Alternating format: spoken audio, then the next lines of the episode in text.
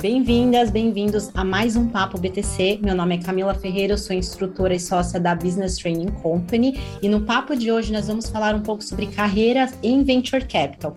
Se esse tema te interessa, fica aqui e acompanha com a gente até o final. E para me acompanhar, estou com Mayara Rocon, instrutora de Estratégia Corporativa e Marketing pela BTC. Mayara, como é que você está hoje?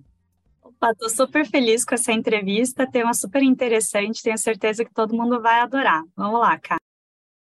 E para trazer conteúdo e muita informação sobre esse mundo de venture capital, estou convidando aqui é a Erika Friedman, que ela é co-founder de um grupo de investidoras anjos, que é a Sororité. Bem-vinda, Erika. Muito obrigada por ter aceitado o nosso convite.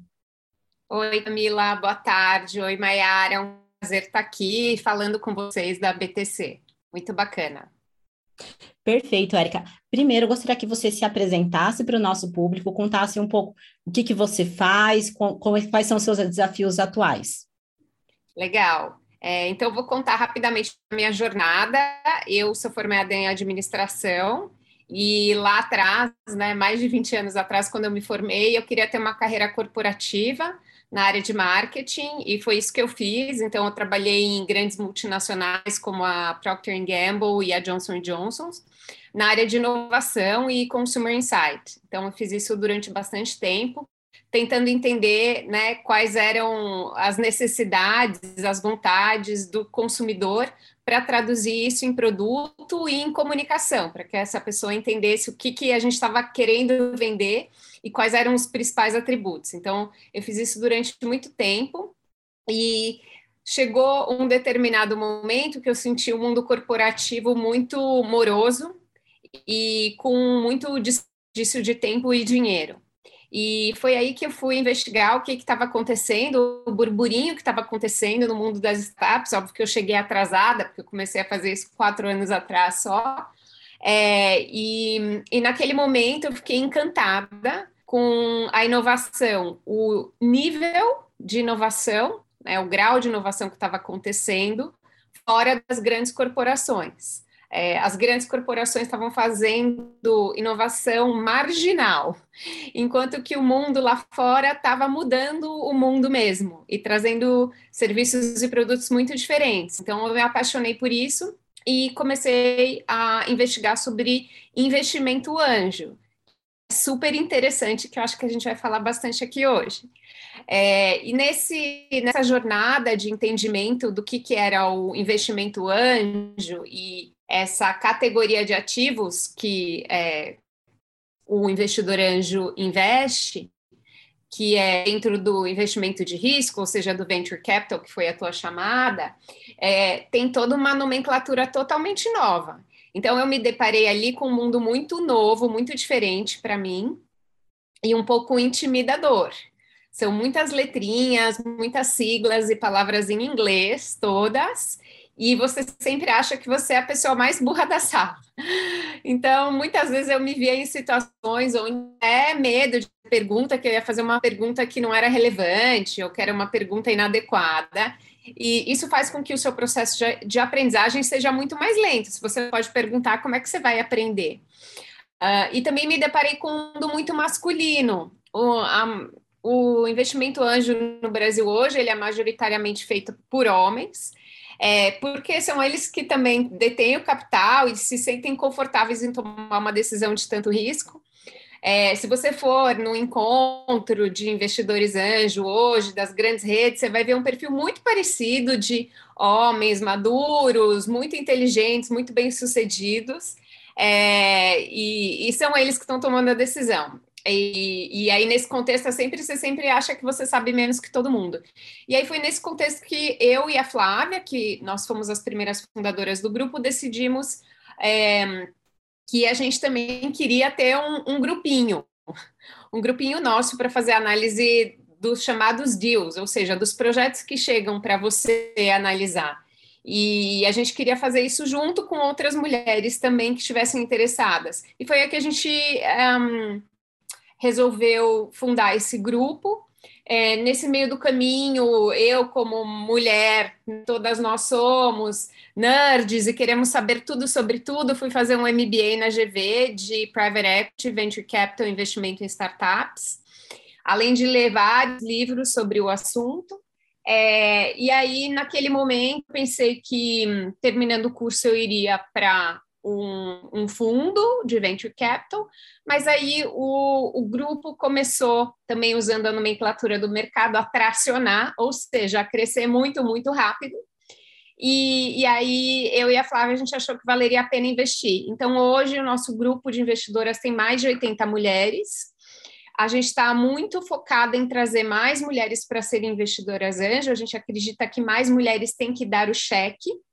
E a nossa tese de investimento, de novo, outro nome do mercado, que a gente até pode falar depois sobre o que se trata, é investir em lideranças femininas, é, startups lideradas por mulheres, é, então, ou CEO mulher, ou que o cap table, outra palavra, ou seja, né, o, as ações da, da empresa, ou quem são os donos da empresa, seja 50% pelo menos na mão de mulheres. Então, foi aí que a gente fundou o Sororité. Hoje a gente tem é, mais de 80 investidoras, a gente já investiu mais de 4 milhões de reais e foram cerca de 12 investidas que a gente fez até hoje.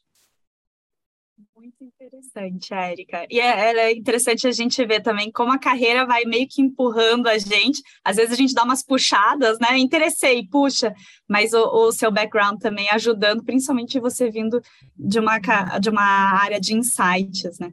Muito legal. E deixa eu perguntar, eu também fui para a área de negócios e tive essa impressão de ser muito é, masculina, né? E olha que eu vim de engenharia, né? E eu queria perguntar se isso é uma impressão ou é uma questão que a gente está numa bolha e eu também trabalhava com bens de consumo e bens de consumo é assim, ou o Brasil que é assim. Por que, que você diz que essa área é mais masculina?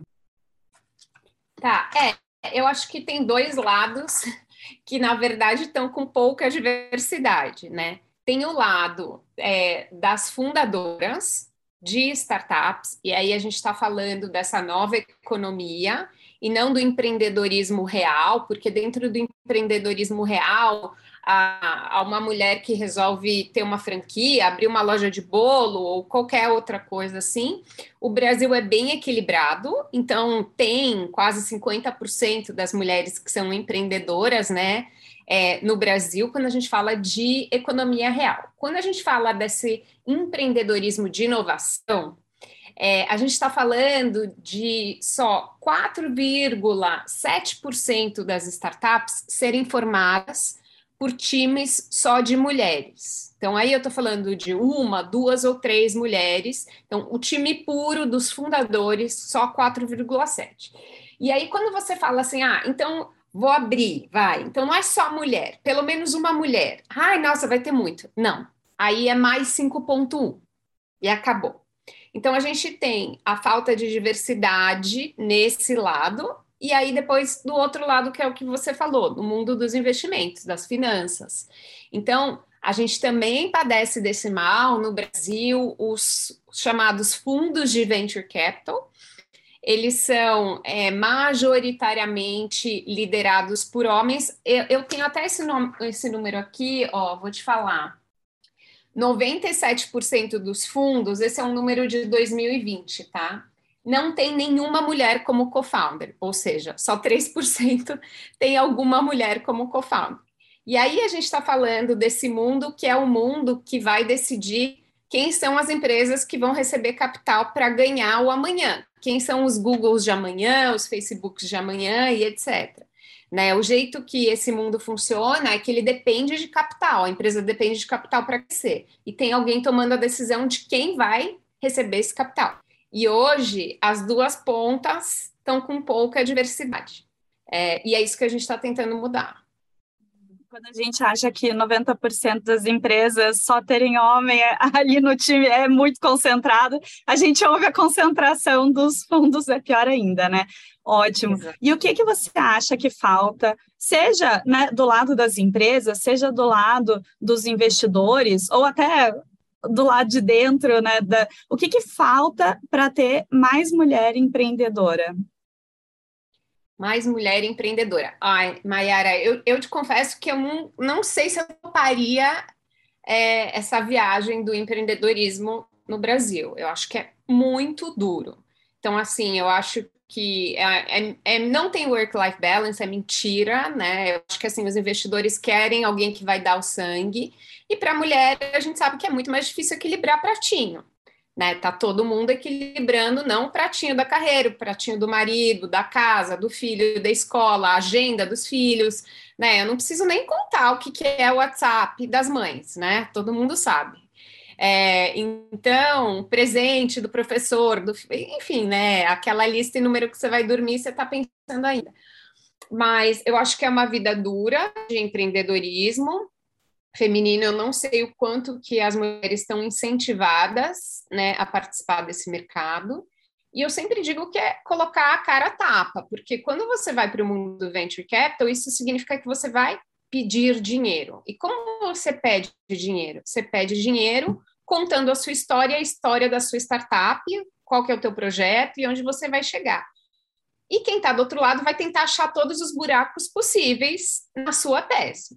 Então, você vai lá para receber porrada, literalmente. Então, é um exercício duro, né? Outro dia eu estava falando com uma empreendedora, ela falou para mim, Érica, é um exercício de humildade, porque você vai lá e você vai escutar de tudo. Então, eu acho que assim, é, falta, de um lado, o acesso ao capital, claro, a fazer com que essas mulheres se sintam mais confortáveis nesse ambiente, que é uma coisa que nós, como Sororité, tentamos fazer um pitch mais feminino, não é um Shark Tank, né? É um pitch onde você pergunta as coisas de uma determinada forma, né? Onde você tenta entender o outro lado, onde você tenta ter empatia por aquela pessoa que se colocou naquele lugar. Então, tem isso, né, de quem está dando acesso, e do outro lado tem vocês. Então, tem as escolas de negócio também é, gerando o interesse dessas mulheres por essa carreira do empreendedorismo que é dura. Então, acho que falta algumas coisinhas aí, tem estrada. Ai, obrigada por colocar a gente no meio. A gente fica muito feliz em estar tá ajudando um pouco nisso, né? É, e pensando nesse pitch que você começou a falar, uh, como que uma fundadora ou um fundador, né, consegue passar por esse é, esse momento tão difícil? É, quais seriam assim as melhores práticas? O que que você precisa ter num pitch? Seja a preparação antes, seja a preparação é, para a comunicação ali durante né, a conversa.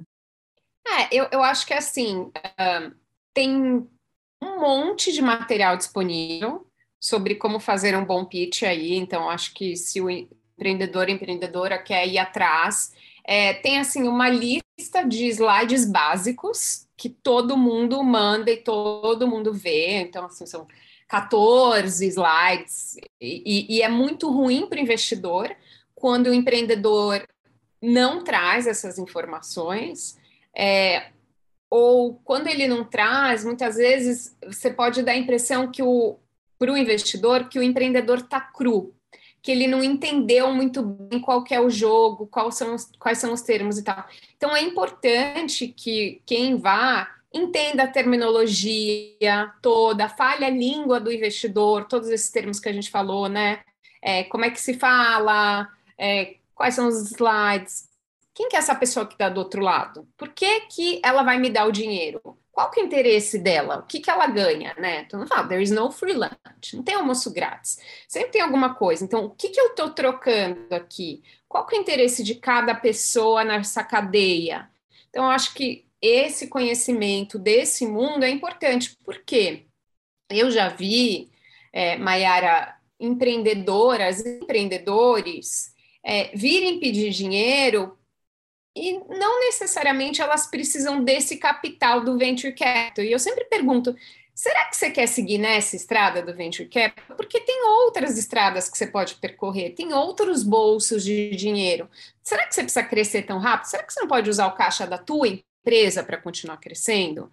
Porque a partir do momento que você entra nessa estrada, ela é muito dura. E ela vai te exigir muita coisa. Ela vai te dar o dinheiro, assim, você está casando com o diabo, mas ela vai querer coisas em troca. Você sabe o que, que é que você está dando, você sabe o que, que vão te cobrar depois. Então, eu acho que é muito importante a pessoa entender isso antes dela ir captar.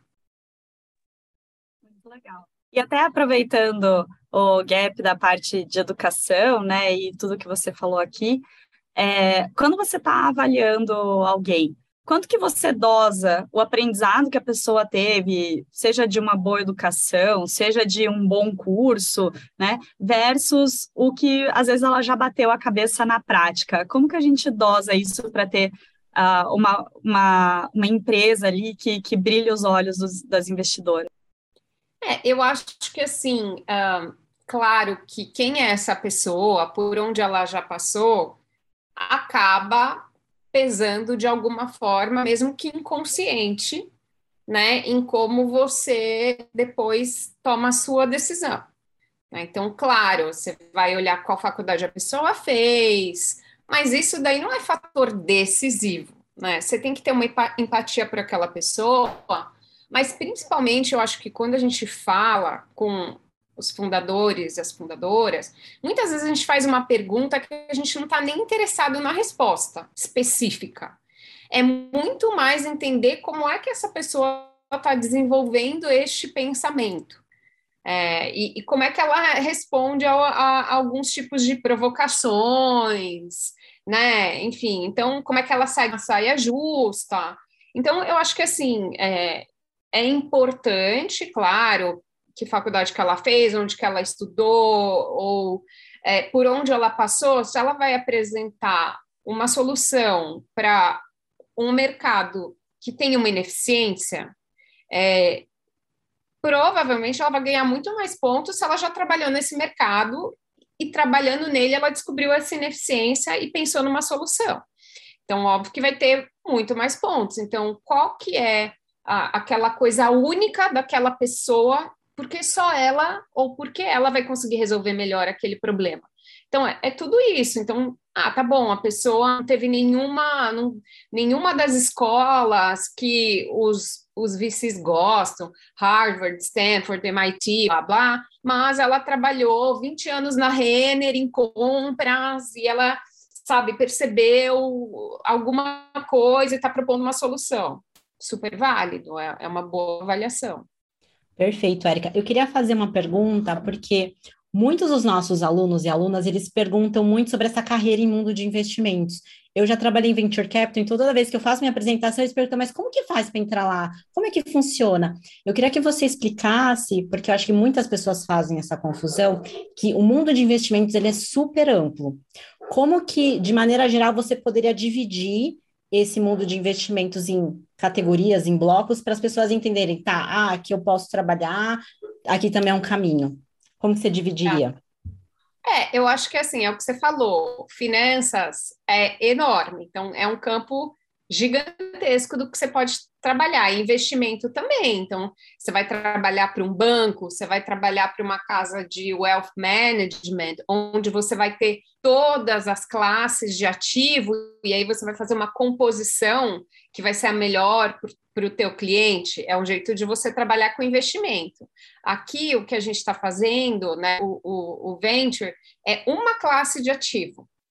É uma classe de ativo. Então, se você vai falar com um escritório de wealth management, ele vai fazer uma composição de carteira de ação, de renda fixa e etc. E aí ele vai compor, talvez, com um fundo de VC. E aí o que, que acontece dentro do, do desse mundo, né? Então, o private equity, academicamente, né, ele é a compra de ações de empresas fechadas, que é diferente de uma ação que está na bolsa.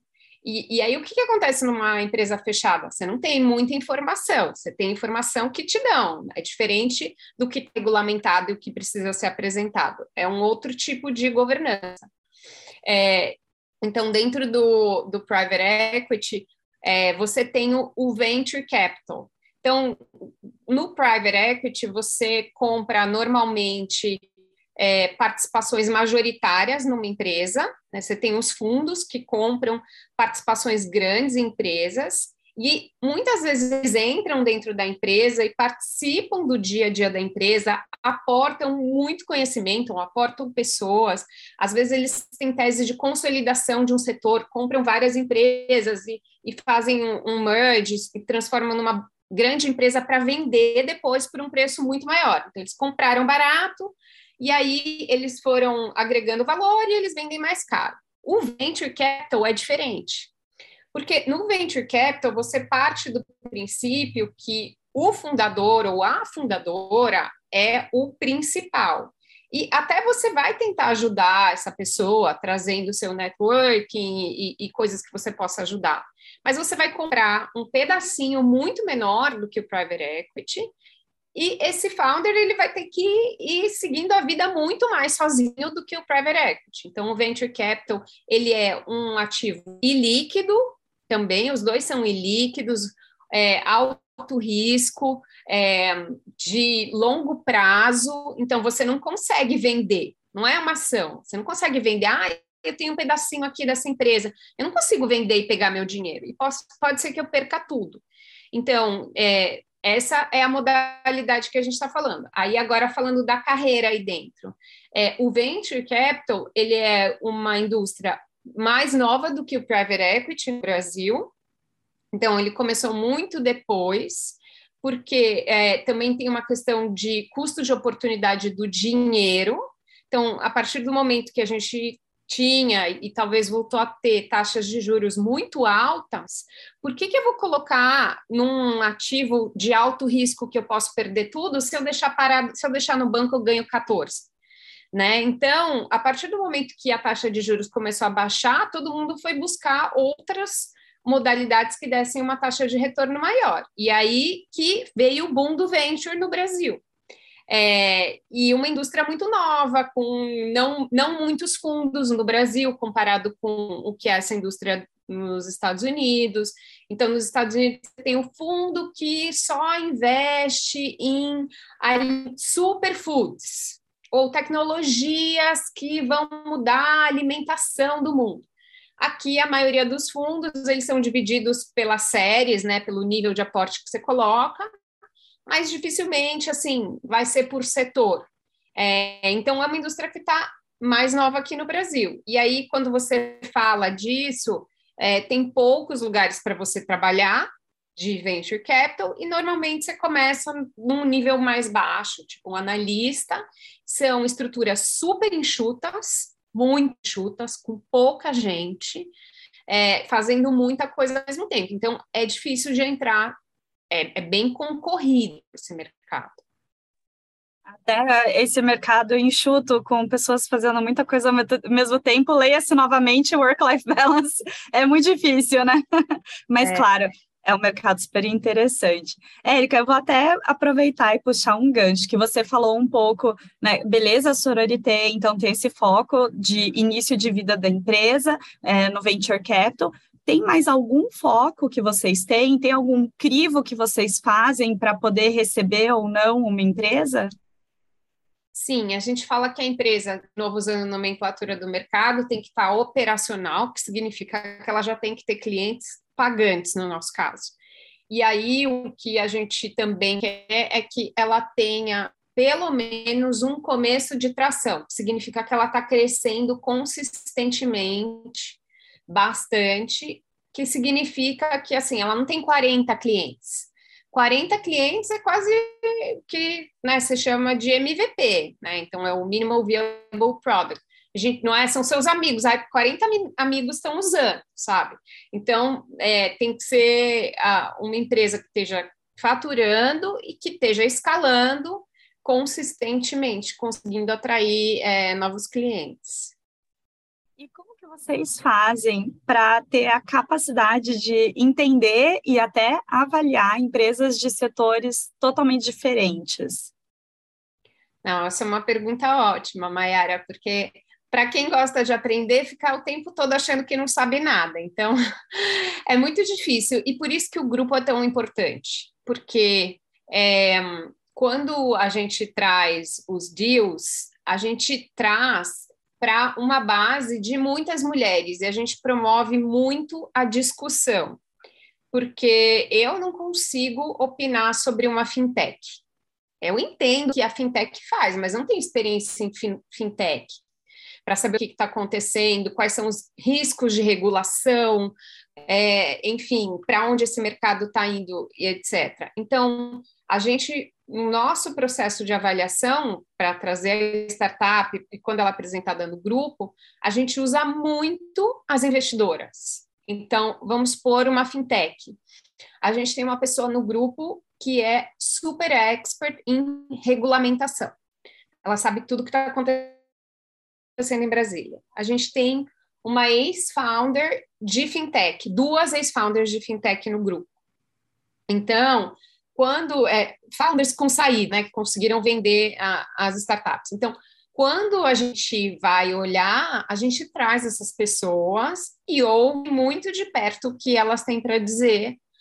Às vezes a gente vai também conversar com outras pessoas, por exemplo, hoje eu falei com um founder de uma startup que eu investi sobre uma startup que eu, a gente estava olhando e que teria uma proposta que ele seria um possível cliente. Então, eu queria entender se ele achava que aquela proposta era atraente ou não. Então, a gente vai fazendo né, é, todas essas conexões para entender se pode ou não ser uma coisa interessante legal. E, então, eu, queria até já puxar, né? Você falou um pouco so, como sobre esse grupo de angels, né? De investidoras anjo, ajuda na avaliação.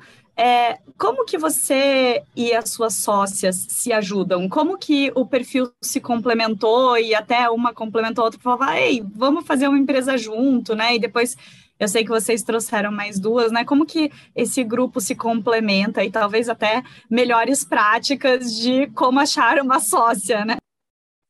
É, é engraçado porque tudo aconteceu muito organicamente. Então, eu e a Flávia a gente se conectou, a gente foi fazer uma coisa que era uma coisa mais informal e acabou sendo mais formal. A gente, nós duas nascemos no mesmo dia, eu e a Flávia. Olha a coincidência, onde que isso ia acontecer, né? Um dia. É, algo de signo por trás, com certeza, né? Brincadeira. Eu estava falando com ela um dia, ela falou: ai, não, quarto eu não posso porque é meu aniversário. Eu falei: não, não pode ser seu aniversário. Ela, por quê? Porque é o meu. então, é muita coincidência. É muita coincidência. Não, não é possível. Como pode ser? Não é seu aniversário. Então, assim, mas é, mesmo assim a gente é bem diferentes, bem complementares, né? A Flávia trabalhou no Uber, no Facebook, então ela já estava nessas big techs e ela tem uma tese super específica como investidora, ela só investe em startups que têm um impacto positivo na vida da mulher. Então, ela tem uma tese bem fechada e ela é ela é a, é a pessoa que, que, cuida da comunicação, então ela é uma pessoa super criativa. Um, então a gente se complementa. Ela gosta de escrever, eu odeio escrever, ela adora escrever. É, então a gente vai se complementando. A gente estava indo em mundos paralelos. Ela trouxe várias mulheres interessantes, né? Do, enfim, que faziam parte do meio dela. Aí, quando chegou no final do ano passado, um, a gente sentiu que a gente precisava de mais ajuda e que tinham muitas membras que estavam se envolvendo e queriam se envolver mais.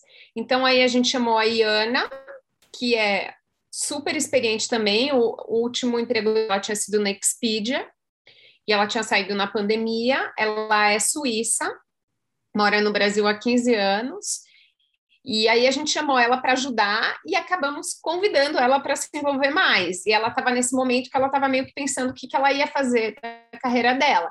E aí o bichinho do Venture Capital mordeu ela. E a Mari, que é, mora em Londres, a Flávia está em Barcelona, né? Então nós somos um time assim que internacional.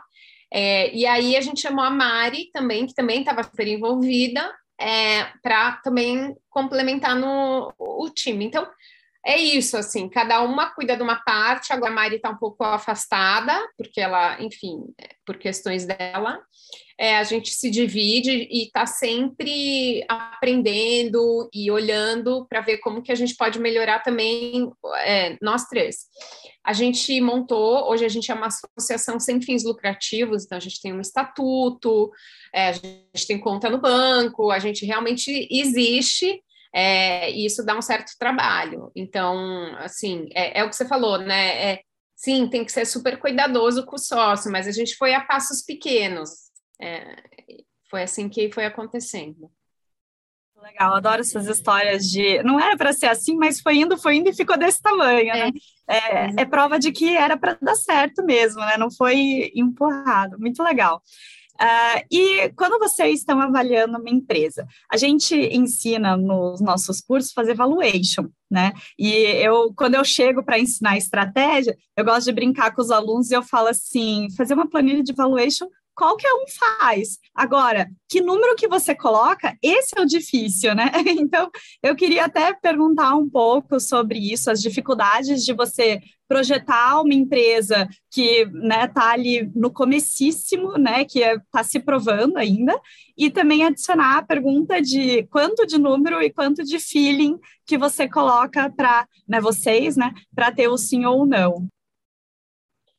É, eu acho que essa é uma pergunta muito difícil, porque eu acho que o valuation é sempre um assunto muito debatido. E quando eu comecei, eu achava tudo muito estranho, porque é um preço setado, né? Tá lá, alguém coloca aquilo lá, mas é, tem pouca ciência por trás. Porque você pensa, a startup tem seis meses, dez meses, doze meses.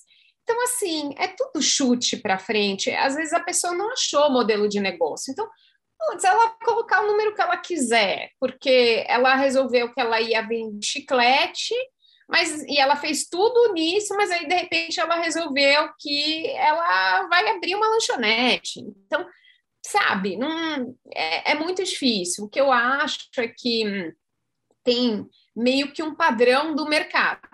Você começa a olhar e todo mundo vai colocando uns preços meio parecidos, sabe? Assim, dependendo de onde que você está dentro dos degrauzinhos do venture capital, né? Você está lá no primeiro, no segundo, no terceiro, mais ou menos as startups valem mais ou menos a mesma coisa. Então, eu não acho que tem muita ciência, não. Vai do mercado. Aí o mercado está numa baixa, dá uma diminuída. E assim, é, caso tenha alguém escutando que vai ser um founder que vai ter que fazer um valuation, eu, eu, a gente sempre escuta isso, você ouvir né, as pessoas falando do mercado, que um valuation alto no começo, mesmo que você consiga captar, não necessariamente é bom. Porque, vamos supor que você resolveu que a tua empresa valia 5 milhões na partida e você convenceu vai, pessoas a colocarem 500 mil na tua empresa. Vamos supor que você conseguiu isso, né? Tá bom, as pessoas colocaram 5 milhões. Mas aí, quando você for para o mercado, na próxima rodada, porque como eu falei, o, o no venture você está sempre, você, você faz, você pega o dinheiro aqui, aí você aí você pega prometendo tudo que você vai fazer para chegar até aqui. Então, você tem que fazer tudo isso para chegar aqui. Aí, quando você chegar aqui, você vai pedir dinheiro para outra pessoa, porque aquela lá não, não consegue te dar o checão que você precisa. Aí, então, você precisa contar tudo que você já fez e onde que você vai chegar agora, quanto dinheiro você precisa e etc. Então, assim, se você pediu muito aqui e você não conseguiu agregar muito valor aqui, Vamos supor que aí você pediu cinco, aí você conseguiu fazer umas vendas e tal, até que está num tamanho legal para esse lugar. Mas não vai valer 10. Você vai valer 6, vamos supor. É muito ruim, porque quem está aqui sabe quanto que o outro pagou. Você fala, putz, mas a sua valorização em 18 meses foi de um? Só isso. Então, assim, pode ser ruim para você. Se parece que é bom, mas não é bom. Então, eu acho que essa parte do valuation ela tem que ser muito bem pensada e, e de qualquer forma, você tem que provar para o investidor que você sabe o que você está falando. Sabe? Tem muita gente que fala assim, ah, então eu preciso de 500 mil porque eu quero fazer em 18 meses, então meu valor é 5 milhões. Também não cola. É, sabe, você faz a conta da chegada. As pessoas falam, ah, faz a conta da chegada. 500, então é assim, também não vai funcionar. Então, é, eu acho que é um tema bem delicado e, e, tem muito a ver, assim, quase como obra de arte, sabe? Quanto que você paga por isso? Não sei, tem gente que paga 10, tem gente que paga 2. É bem complicado, é uma discussão longa essa Isso me fez lembrar, uma vez eu estava conversando com o pessoal de um fundo de investimento, é, mas já era, era outro outro nível de, de, é, de investimento que eles receberam, mas o problema era exatamente o mesmo. Eles receberam uma bolada em dólar, né? Eles aqui no Brasil teve investidor de fora e o real desvalorizou, então de repente aquela bolada ficou uma bolada muito maior. E eles falaram: nossa, a gente está com uma pressão gigantesca agora, porque a gente precisa aplicar muito bem esse dinheiro, né? Então, assim, virou um dinheiro muito grande, a gente tem que dar uma resposta muito boa também, né? Então, realmente, receber dinheiro é bom, mas, né, você pega esse problema de que tem que, tem que devolver, né, em, em é, a desempenho, né? Você tem que saber no que, que você vai gastar, porque assim é muito ruim você pegar mais dinheiro do que você precisa também, porque esse dinheiro ele tem um custo, né, de capital, ele é um, ele é um custo. Você pegou, então você pegou algo que você está prometendo um retorno de 5x em tanto tempo versus esse dinheiro está no banco. Então, esse dinheiro parado, a pessoa tá, ela tá esperando os 5x seu. Então, você tem que saber qual, onde que você vai colocar as moedinhas para conseguir crescer e chegar no próximo lugar que vai fazer com que o seu valuation foi cinco vezes. É, então, também não adianta você pegar mais dinheiro do que, é, que você realmente precisa, ou se você ainda não sabe qual é a direção que você vai, você vai ganhar, gastar o dinheiro do investidor testando. E é muito ruim isso. Então, tem a fase certa para você testar qual estrada você vai pegar. Mas tem uma hora, quando você prometeu que você descobriu e você pegou a bolada, é para você ir rápido naquela estrada e não você descobrir qual o caminho que você vai pegar. Ótimo, um ótimo ponto. E, ah, bem, quando vocês encontram uma empresa e vocês resolvem investir, ok, né? Uma empresa precisava de dinheiro, encontrou mulheres querendo investir, mas com todo esse background das mulheres que fazem parte do grupo de vocês, eu imagino que vocês conseguem ajudar de outras formas a empresa também. Então, além do apoio financeiro, o que mais que vocês fazem? Sim, então essa é uma das formas da gente mitigar o risco. Assim como o private equity vai lá e coloca uma pessoa dele, o CFO dele, né? E, esse ele comprou 60% de uma participação e ele agregar valor é, para ele poder vender por um preço maior depois, no venture, no anjo, e ele funciona de uma forma parecida. Então, é o chamado smart money. Então, não é só o money, então ele vem o dinheiro com conhecimento, com networking, com disponibilidade de horas.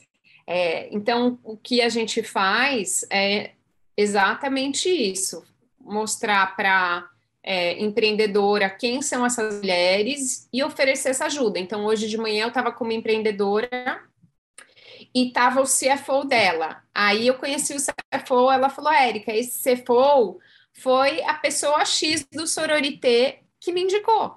Ele está aqui porque ela conseguiu achar um CFO para mim.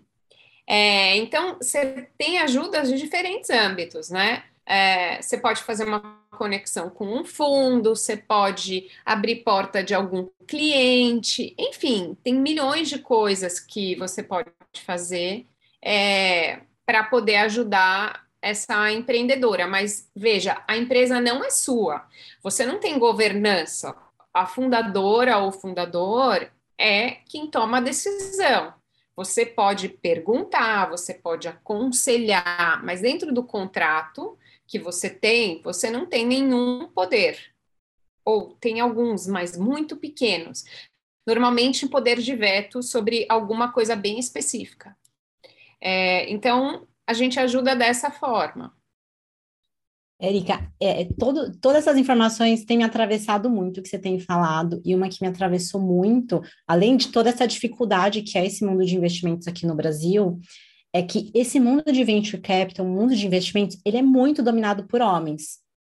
E muitas das mulheres, elas podem sentir uma barreira na hora de se projetar numa carreira como essas. Você que é uma mulher que chegou lá, eu queria que você desse um conselho para as mulheres que estão ouvindo aqui. O que que você falaria para elas, para elas se encorajarem? O que que você falaria para elas fazerem diferente para conseguirem, né, quebrar essa barreira e ir em encontro a essa carreira que elas tanto querem. Ai, eu não sei te responder muito, Camila, porque assim, a verdade é que na minha trajetória, eu, as empresas que eu trabalhei que eram americanas, elas eram muito cuidadosas com relação a essa questão do homem e da mulher, e tinha muita mulher, sempre, é, tanto na Procter quanto na Johnson's. Então, eu de verdade, Érica, eu só fui sentir que existia essa diferença quando eu saí desse mundo. Porque eu estava nesse mundo muito protegido das grandes corporações americanas de bens de consumo. Então, eu nunca achei que eu era diferente de ninguém, isso nunca me passou pela cabeça, sabe? Mesmo na faculdade, eu fiz administração, que é uma carreira que muita mulher faz também. Eu nunca achei, nunca me ocorreu. Isso só veio para mim quando eu me deparei com este mundo de finanças, esse mundo financeiro. E eu acho que assim, é, eu acho que tem lugar para todo mundo. Eu acho que pode ser masculino, porque as mulheres também não escolheram essa carreira, porque tem uma história do que as mulheres escolhem, né? Na minha época era marketing, é, e talvez as mulheres tenham que se arriscar mais nessas carreiras. Eu acho que para gente boa tem lugar. É, vai ter preconceito, vai ter preconceito, você vai passar por uma saia justa e é isso que a gente quer mudar. Eu acho que hoje a mulher também está num lugar muito bom, porque as empresas também estão sendo mais afirmativas no sentido da diversidade. Então, elas querem trazer. Pode ser que seja só uma fachada? Pode ser, mesmo assim é uma oportunidade. Então, acho que a gente está num lugar diferente e eu acho que dá para ter esse espaço. Esse espaço está sendo aberto. Perfeito. E ó, eu vou trazer um pouco do meu contexto. Eu fiz processo seletivo para Venture Capital faz uns cinco anos, mais ou menos, seis anos. Naquela época, o meu processo seletivo era assim, ó. Tinha de match, tinha elaboração de caso, entrevista, e tinha uma entrevista super pessoal, que eles inclusive perguntavam o que os meus pais faziam, tipo, no que os seus pais trabalham, qual escola você frequentou. Então, é, tinha uma preparação muito parecida com o mundo de construir estratégica. Hoje, se uma mulher quiser se preparar para um processo seletivo em Venture Capital, como que você vê essa preparação? Né? Como que, que você daria de dicas assim, ah, estuda isso, isso, aquilo? Eu não sei te responder, Camila, porque assim, a gente não é fundo. Eu também passei por isso. Então, quando eu estava terminando o MBA da GV, eu falei: ah, eu vou para esse mundo, né? Eu vou tentar um VC. E aí eu pensei, quando eu comecei a conversar com as pessoas, eu falei: putz, mas eu não tenho experiência porque eu não fiz seleção de startup, eu não tenho o chamado track record, que significa assim, o seu histórico de sucessos das suas investidas. Eu não tenho track record. Então, assim, ou eu já estou muito velha para um cargo de analista, né? Então, posso entrar como analista? Eu topo? Eu super topo. Né? Eles que talvez não quisessem. É, ou então eu tinha que ser sócia, né? Mas eu não, posso ser sócia, porque, quer dizer, eu achava que não dava para eu ser sócia, porque eu não tinha esse expertise. Então, eu acho que é difícil, eu acho que é, vai ter que começar logo. Tem um grupo super legal que chama Elas e VC, não sei se vocês conhecem. É um grupo de mulheres em VC que está focado em impulsionar a carreira das mulheres dentro do mundo do venture capital. Então, elas se ajudam trocando vagas, indicando uma outra para vaga nesse mundo de VC, é, dica de entrevista, como ser entrevistado para. Dicas de entrevista para venture capital, super, super específico. É, então, eu acho que esse momento está acontecendo. Eu não sei quais dicas eu daria, porque eu não tenho um fundo ainda, mas é, e, e, eu acabei desistindo, porque eu pensei justamente que eu precisava ter o track record, e o jeito de ter o track record que foi o jeito que esses fundos hoje famosos, Astela, Monax, etc., eles começaram os founders fazendo investimento anjo lá atrás, eles pegaram dinheiro do bolso deles e colocaram nas startups, que foi o que eu, a Flávia e a Ana a Mari começamos a fazer. E estamos fazendo no Sorvete. Então é, é, difícil, mas tem um caminho aí que eu acho que dá para ser trilhado. A gente abriu uma vaga de estágio no Sororité e foi super difícil, sabia? Não, não, não, teve muita gente que se candidatou e era um estágio em Venture Capital. E a gente só, e ele era afirmativo, era só para mulher. E foi difícil. A próxima vez manda para gente, que a gente manda para as nossas alunas. ah, muito legal, Érica. Até nesse, nesse ritmo, você uh, trabalhou em empresa grande, você agora está vendo muitas startups de perto, tá né, também próximo desse mundo de VC. Como que você vê os perfis diferentes de pessoas, né? Uma pessoa que tem um perfil mais de empresa grande, uma pessoa que tem um perfil mais de empreendedor, startup, ou você acha que dá para a gente caminhar bem nesses mundos, né? Como que você vê isso?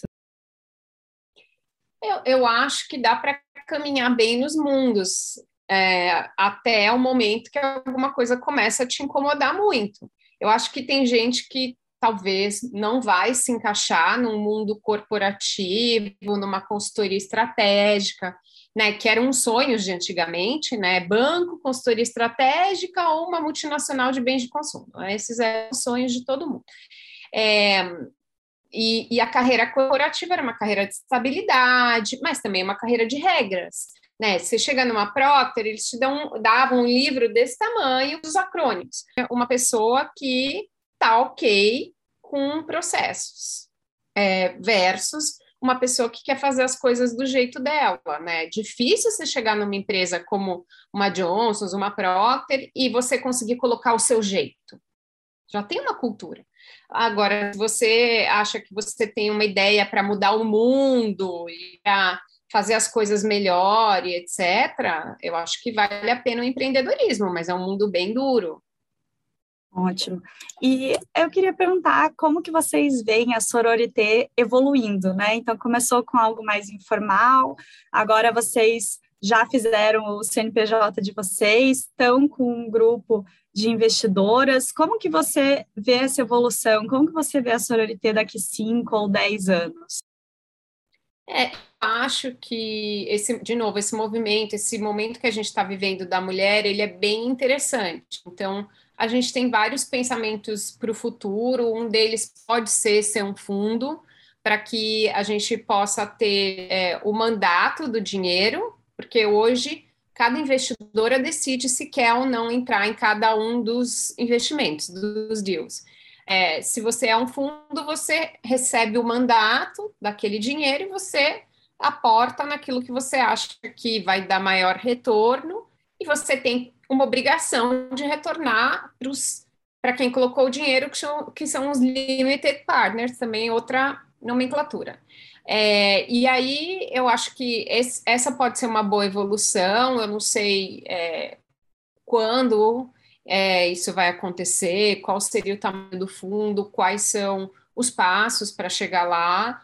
Hoje, o que a gente tem feito muito forte é é, uma curadoria cada vez mais um, assim difícil de passar, uma peneira mais difícil de passar. Então, é, o, tudo que é apresentado hoje, teoricamente, uma das founders gostaria de investir, não que vai investir porque tem um processo ainda de entendimento, mas faz muito mais esse aprofundamento antes de apresentar porque a gente gostaria de que os deals que são investidos no Sororité sejam deals muito bons, para que depois a, gente, depois a gente possa apresentar como que essa seleção pode gerar retorno para essa base né, de pessoas que fizeram parte e que a gente consegue sim, né, apesar da gente não ter trabalhado 10 anos em Vinci, que a gente consegue trazer bons retornos para os, os limited partners. Claro, né? É aquilo que você falou, é, é, capital de risco, né? Então, por mais que você selecione, ajude, é, não é 100% certeza, né? Aliás, acho que nem as grandes empresas é 100% certeza que elas vão estar aí daqui uns anos. Uh, e, Eric, eu queria, então, finalizar aqui as minhas perguntas. Eu queria pedir para você contar alguma história para a gente, é, alguma coisa que você viveu que possa trazer motivação para as nossas ouvintes. Tá, vou contar uma história que aconteceu hoje. Hoje é, tem uma startup que a gente investiu no Sororité que chama Muda Meu Mundo, né? É um nome super bonito para uma startup. É, são duas uh, fundadoras. a Priscila e a Laís. A Laís é a CTO da empresa e é super difícil a gente ter uma CTO mulher, né? Bem raro, muito raro. E hoje a gente e a Muda Meu Mundo, ela tem uma tecnologia que conecta os produtores rurais do campo ao varejo. Então, o objetivo dela é cortar todos esses milhões de intermediários que vão acontecendo, cooperativas, SEASA, etc., que faz com que o produto chegue menos fresco e mais caro na ponta. Então, ela tem todo, né, todo um jeito de fazer, ela já vende para várias empresas grandes, incluindo San Marché, Natural da Terra, enfim, tem, já tem vários clientes. E ela me convidou hoje para ir visitar os produtores rurais. Então, a gente foi, eu estou toda queimada, toda vermelha aqui, que não passei filtro solar direito. Então, a gente foi lá, né? E, e o que, que eu fiquei, assim, até escrevi um post hoje no LinkedIn sobre isso, que eu fiquei emocionada com a CEO, a Laís, conversando com é, os agricultores, para entender quais são as dores deles, para ela poder desenvolver um produto melhor é, lá para pôr uma ponta para o agricultor, porque tem tanta coisa para melhorar, mas é tanta coisa. Você vê o pequeno produtor, as terras, é, a quantidade de alimento que acaba indo é, para o lixo porque não vendeu, ou a falta de controle deles, do que eles estão plantando. Ela, a, a, a Laís perguntou assim: ah, você tem, me fala aí o que, que você tem. Ela falou, né? Ela falou, tem alecrim e tal. Ela falou, mas você avisou que você tem alecrim? Porque a gente está precisando de alecrim, né? O, o cliente final está precisando de alecrim. Ela, não, eu esqueci de colocar. Mas como você esqueceu? Ela esqueceu porque ela planta tanta coisa que ela não lembrava que ela plantava alecrim, porque elas são seis pessoas numa terra enorme. Então, assim, tem tanta coisa para fazer. E o que me emocionou é porque é, no meu mundo de corporativo, eu fui milhões de vezes falar com o consumidor. Eu era consumer insight, eu fui um monte de casa de consumidor, acompanhei consumidora lavando roupa, mas assim, de um tudo. Mas eu não sei se o interesse na melhoria de vida era tão genuíno quanto o que eu vi hoje sabe? Ela é a dona da empresa, ela desenvolve a tecnologia, ela estava lá realmente preocupada com aquela pessoa, como ela pode fazer com que a produtividade seja maior no campo, como ela pode fazer com que essa pessoa ganhe dinheiro realmente, sabe? Era tão genuíno e eu tenho certeza que ela vai construir o melhor produto para essa pessoa. Então, isso é uma coisa que me encanta nesse mundo das startups, de venture capital, e quando eu vejo mulheres, porque assim eu fico pensando, poxa, Será que se fosse um CTO homem, ele ia ter simpatia com a outra pessoa? Ela é a pessoa, ela é o R&D, ela é a pessoa que vai resolver a vida daquela pessoa. Será que ia ter tanta empatia? Então, eu fiquei super emocionada com ela conversando, ouvindo de verdade, pensando nas soluções. Então, foi super legal. Nossa, Érica, eu fiquei, eu fiquei também muito emocionada. É, não sei, a Mayara, você quer falar alguma coisa?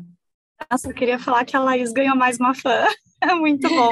É bom saber que tem pessoas fazendo isso por aí, né? Super. Exatamente. E assim, não apenas essa história me emocionou, mas toda a sua trajetória, porque você está fazendo uma coisa muito corajosa, que nem você falou, você está entrando no mercado muito dominado pelos homens. E assim, é uma super batalha, porque todo mundo sabe como é o desafio de uma mulher, porque a mulher tem as responsabilidades dela no trabalho, tem as responsabilidades dela em casa, como mãe, como esposa, e não é fácil, né? Administrar todos esses pratinhos, porque a mulher, ela tem esse papel dentro da, da sociedade, né, de servir sempre. E é muito legal tudo isso que você está contribuindo. E eu quero muito agradecer por trazer essa informação de maneira tão genuína. Me tocou de verdade, e eu tenho Ai, certeza que vai obrigada. tocar as nossas alunas também. Érica, super obrigada. Assim, olha, é, eu nem sei como te agradecer por ter sido tão honesta e ter trazido isso de uma forma tão clara, tão transparente para gente. Foi uma honra é, poder ter esse contato com você, te conhecer e ver que tem mulheres com super poder, super potencial de, e que querem mudar esse mercado. Então, parabéns. Ah, obrigada, Camila. Obrigada pela oportunidade de contar aqui também o que a gente está fazendo E, e, eu queria dizer que as mulheres podem ser investidoras anjo. Eu queria deixar esse recado de que a gente pode tomar a nossa própria decisão é, sobre onde a gente vai investir o dinheiro, claro, sempre sabendo que é uma classe de ativos de alto risco. É, mas que a gente pode cuidar das nossas finanças e a gente pode tomar as nossas decisões também, claro, em conjunto, né? Se é uma família, se é uma decisão de alto risco, mas convidando as mulheres a entender um pouco mais sobre o que é esse mercado e convidando elas a serem investidoras anjos se, se é, puderem, se tiverem o tempo, porque ser investidor anjo também demanda tempo. Então, estou deixando o convite aqui. Perfeito. A gente pode deixar aqui na descrição do vídeo todas as informações sobre a Sororité, links. Se você tiver vaga, compartilha com a gente, que a gente vai ter o maior prazer em compartilhar com as nossas alunas aqui. E eu também gostaria de agradecer a participação da Mayara. Mayara, super obrigada por conduzir todas essas perguntas super interessantes e foi um prazer ter você aqui conosco. Obrigada, Camila, pela parceria. Muito obrigada. Érica, faço das palavras da Cá minhas. Foi realmente um prazer é, participar aqui, poder ouvir você e né, participar dessa inspiração que com certeza as nossas alunas vão ter. Legal, obrigada, gente.